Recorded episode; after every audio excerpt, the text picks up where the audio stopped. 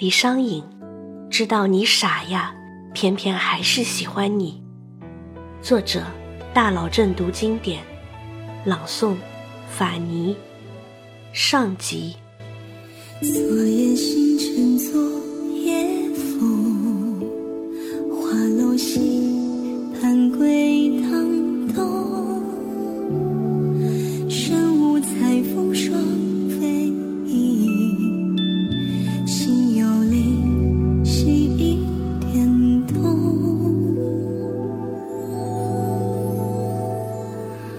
客坐松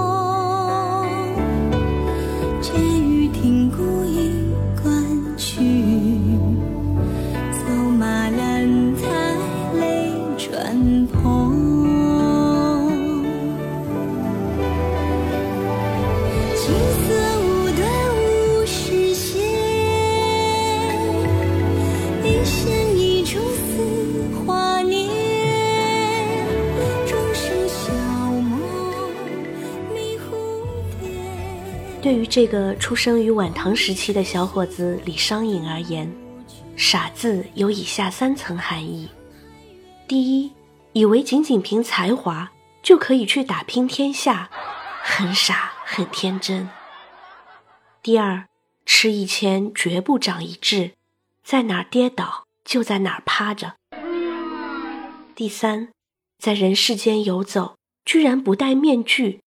把真诚时时刻刻写在脸上，一言以蔽之，李商隐就是一个 very very very silly 的 silly boy。下面我们就来盘点盘点他做的那些傻事。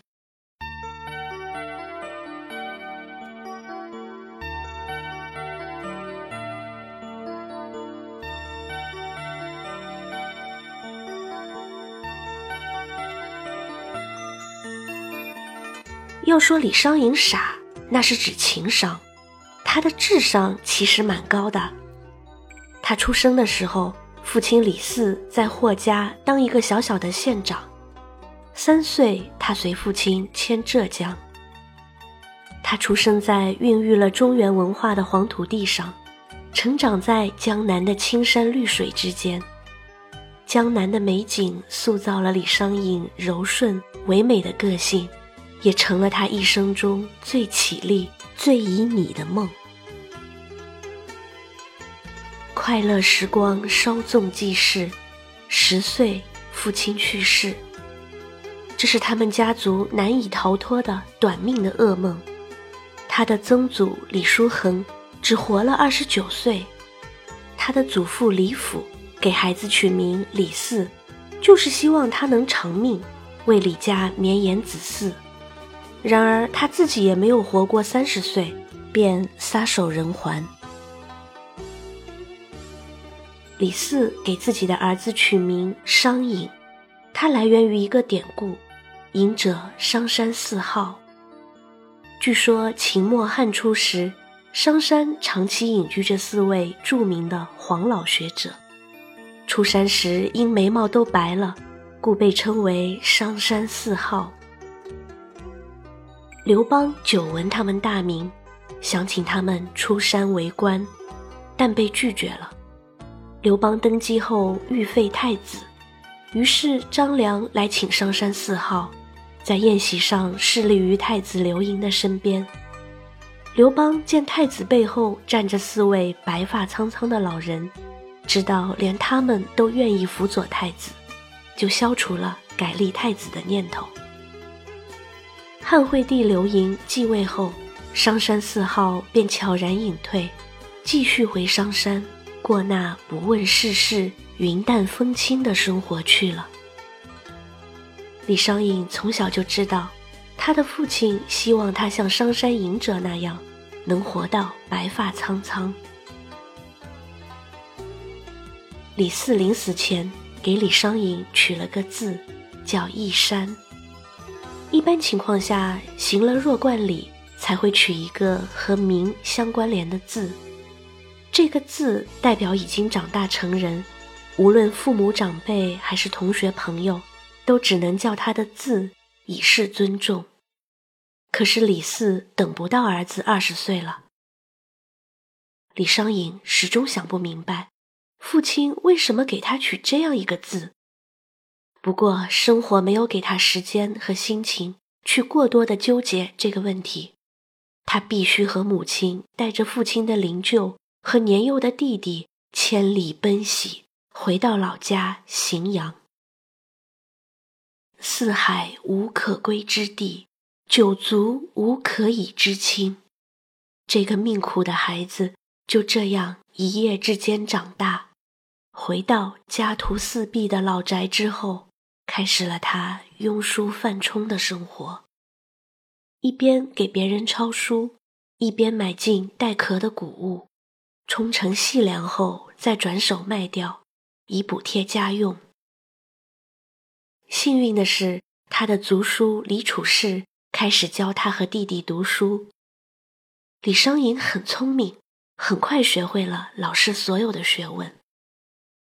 不幸的是，李处士是活在现实社会里的古人，把满身不合时宜的学问教给了这兄弟两个，唯独没有教给他们在这个世界生存的最基本的一个法则：世事洞明皆学问。人情练达即文章。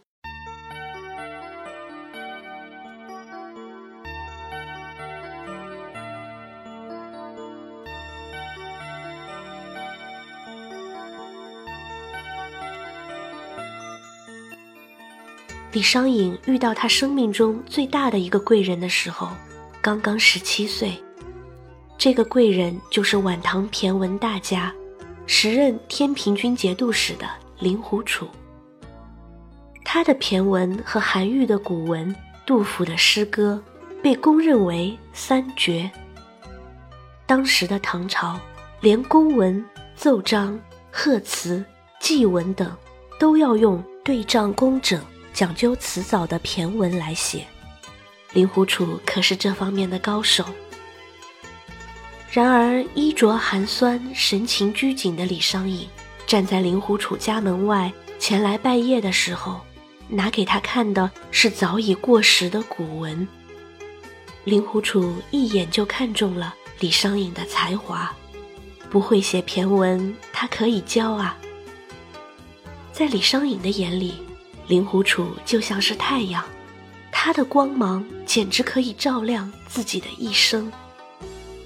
他让他住进自己的家里，和自己的儿子、侄子一起读书。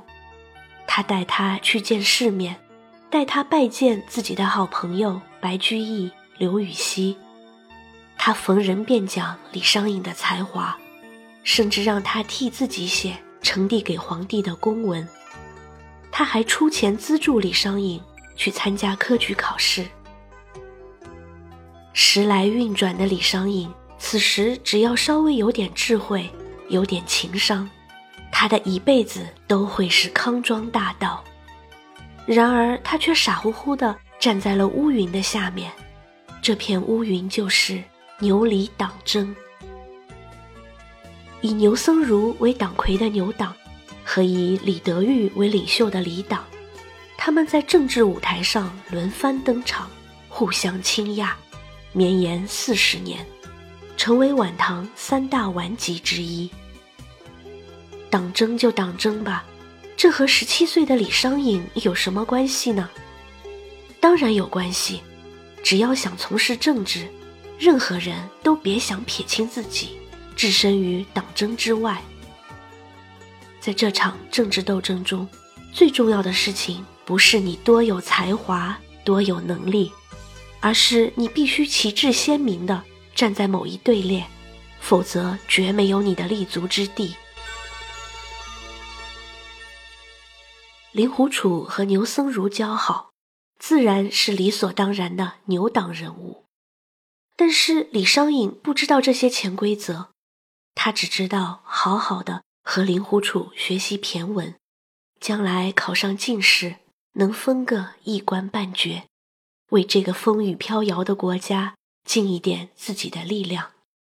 让吃苦了半辈子的母亲过上好生活，能给李家光宗耀祖。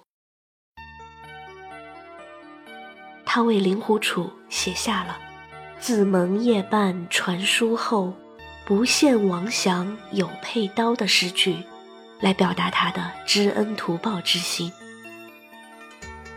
令狐楚的确很看重李商隐的才华，可是傻孩子，你难道看不出来，他这样做也是在给自己的儿子培植政治力量吗？你考了三次试都名落孙山，他的二公子令狐桃只不过是个幼时仪而已，他在主考官高凯面前说一句话，你马上就榜单有名。你以为真的是靠你的才华？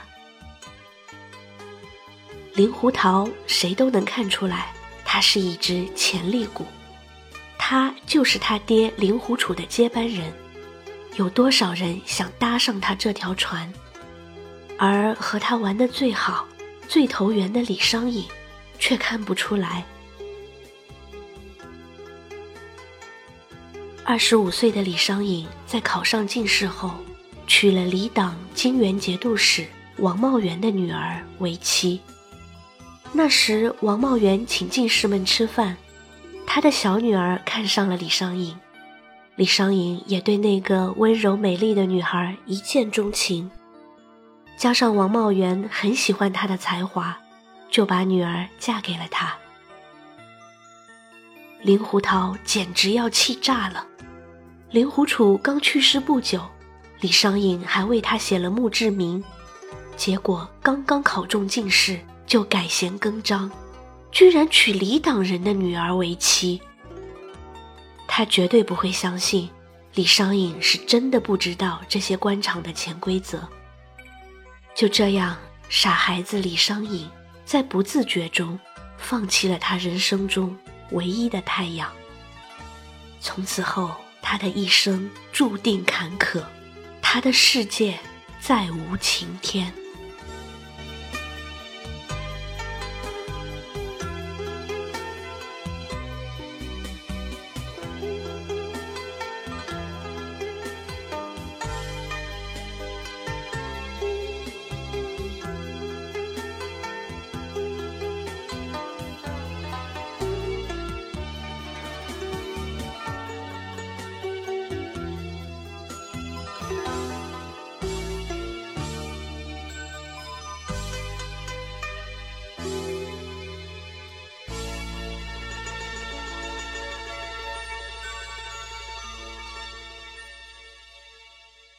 李商隐获得进士资格后，按规定一年之后通过考试复审即可授官。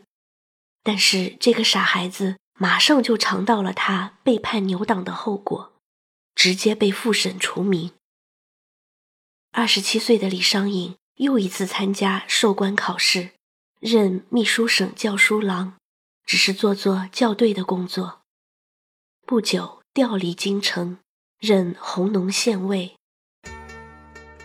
他到了弘农任上之后，仍然很傻很天真。他满腔热血的为蒙冤的死囚犯减刑。对死囚犯而言，这是一个好事；但是对于原来审案子的上司来说，就是打脸的事啊。情商高的人会把功劳都归到领导头上。而自己只是奉命行事而已，大家就皆大欢喜。而李商隐怎么做的呢？他说：“这样的冤案恐怕还有很多，要严查到底。”他果然受到了上司孙简的责难，李商隐愤而辞职。我不过是说了真话而已，我有错吗？在那个黑的都要说成白的年代，你还说实话？你说你是不是傻？你是不是傻？凑巧孙简此时调走，在接任的姚和的劝说下，李商隐暂时留了下来。然而一年后，还是辞职离开了这里。此时，李党领袖李德裕获得武宗信任，李商隐去参加人才破格考试，结果还是做订正校对的工作，比当初的教书郎品级还低了一级。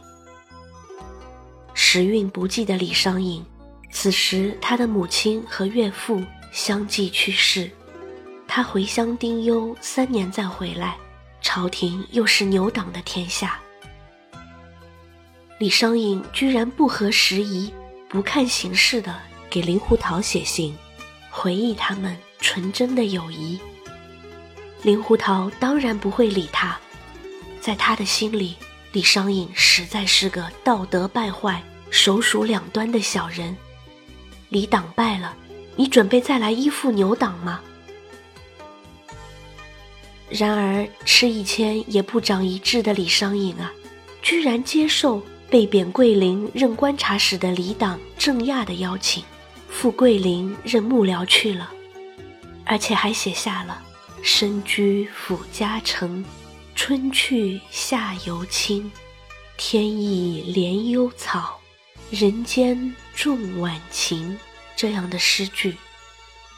没有人会相信李商隐只是太压抑了，很想出去散散心而已。林胡桃肺都要气炸了，李商隐，你也太不把我放在眼里了吧？刚给我写完信就跟郑亚走了，你挑战我的底线吧？李商隐，你说你是不是傻？你是不是傻？果然，一年后，郑亚再贬寻州刺史，李商隐工作无落，无奈回京。经考试获得一个州治县尉的职务。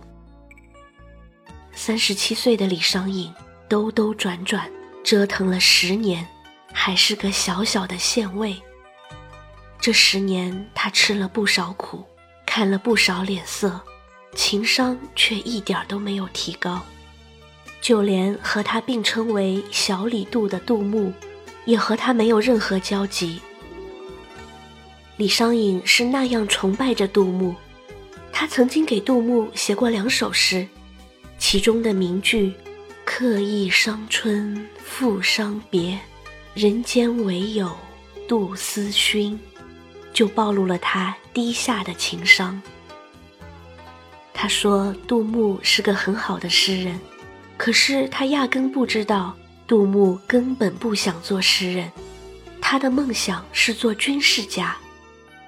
他年轻时十年一觉扬州梦，是牛僧孺在包容着他。李商隐得罪令狐桃的时候，就得罪了所有牛党的人。再说，就算杜牧并无党派之心，可是从诗人的角度来看，他最不喜欢白居易、元稹他们的诗风，觉得太俗。可是白居易明确表示。死后投胎转世，要做李商隐的儿子，而李商隐也的确给儿子取名叫白老。那么你现在给杜牧写诗，你觉得你付出了真诚，但是他会回复吗？李商隐，你说你是不是傻？你是不是傻？